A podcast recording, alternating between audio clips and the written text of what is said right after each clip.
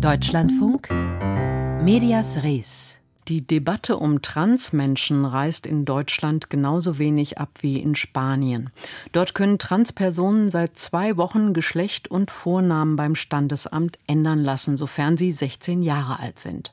Minderjährige zwischen 14 und 16 Jahren benötigen dafür eine gerichtliche Entscheidung. Und Medien fragen sich, wie sie über Transmenschen schreiben sollen. Deshalb wurden vielen Redaktionen schon Empfehlungen zur Berichterstattung gegeben. Dass diese Leitlinien nun so schnell an ihre Grenzen stoßen, hätten die Journalisten nicht gedacht.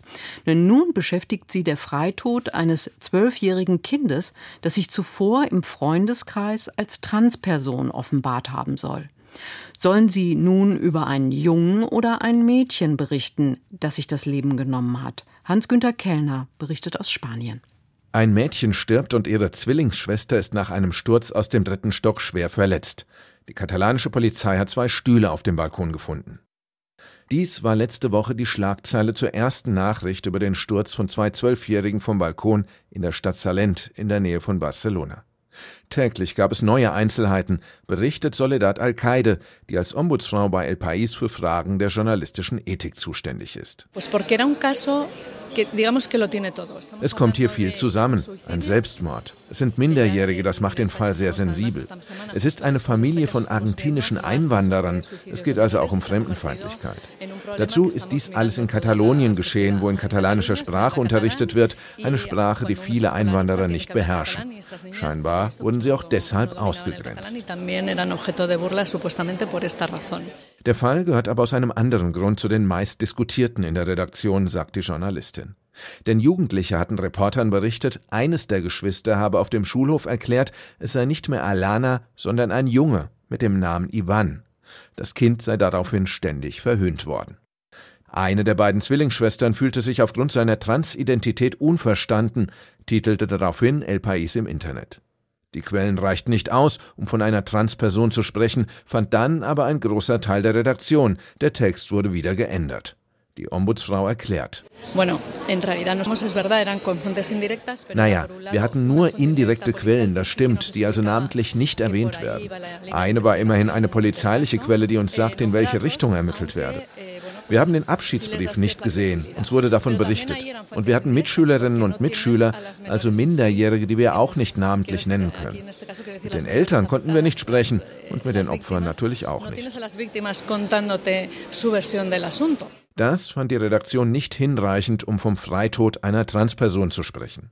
So berichtete die Zeitung die letzten Tage weiter vom Wunsch des Kindes, als Ivan angeredet zu werden, aber von Zwillingsschwestern. Zudem wird auf das journalistische Handbuch von El País hingewiesen. Eine Transperson sei so anzureden, wie sie es für sich selbst bestimme, heißt es dort. Das Handbuch müsse nach dieser Erfahrung überarbeitet werden, findet Ombudsfrau Soledad Alcaide. Ich empfehle, unsere Diskussionen in der Redaktion schriftlich zu präzisieren. Wir müssen die Menschen so behandeln, wie sie möchten. Immer dann, wenn wir dies aus einer direkten Quelle erfahren haben. Sonst sollten wir vorsichtig sein und uns nichts vorstellen, was wir nicht wirklich wissen. Aktivistinnen und Aktivisten reicht das nicht. Saida Garcia ist Sprecherin des Transverbands Euphoria. Sie findet, der Wille des Kindes werde missachtet. Die meisten minderjährigen Transpersonen wenden sich nicht zuerst an ihre Familie, wenn sie über ihre geschlechtliche Identität sprechen, sondern an ihren Freundeskreis. Das ist ihr geschützter Raum. Warum wird nur Erwachsenenquellen geglaubt? Wenn Ivan fand, dass Erwachsene seine Entscheidung nicht respektieren würden, hat er eben Freunden mitgeteilt, dass er nun Ivan heißt. Warum sollten sie sich das ausdenken? Wenn sie die Minderjährigen für keine glaubwürdige Quelle halten, sollten die Medien wenigstens geschlechtsneutraler formulieren, meint die Aktivistin. Nun gibt es im Spanischen aber keine geschlechtsneutralen Begriffe wie Geschwister oder Zwillinge, sondern nur eine weibliche oder eine männliche Form davon. Saida Garcia lässt das nicht gelten. Unsere Sprache ist vollkommen binär. Es gibt nur männlich und weiblich, das stimmt. Aber wenn wir als Aktivistinnen in der Lage sind, geschlechtsneutral zu formulieren, dann kann das auch jemand, der beruflich mit Sprache umgeht. So wie man von Lernenden statt von Schülerinnen und Schülern sprechen kann, gibt es tausend weitere Möglichkeiten. Mit der Bestattung des Kindes hat der Fall nun aber doch noch eine neue Wendung bekommen. Die Eltern haben einen Text zu seinem Gedenken verfasst, auch El País bekam ihn, berichtet Soledad Al-Qaide nun. Wir haben jetzt neue Informationen. Wir durften das Gedenkschreiben der Familie lesen. Darin wird zwar auch der Name des Mädchens erwähnt, aber an erster Stelle der Name, den das Kind für sich selbst gewählt hatte. Darum sprechen wir ab sofort von Ivan.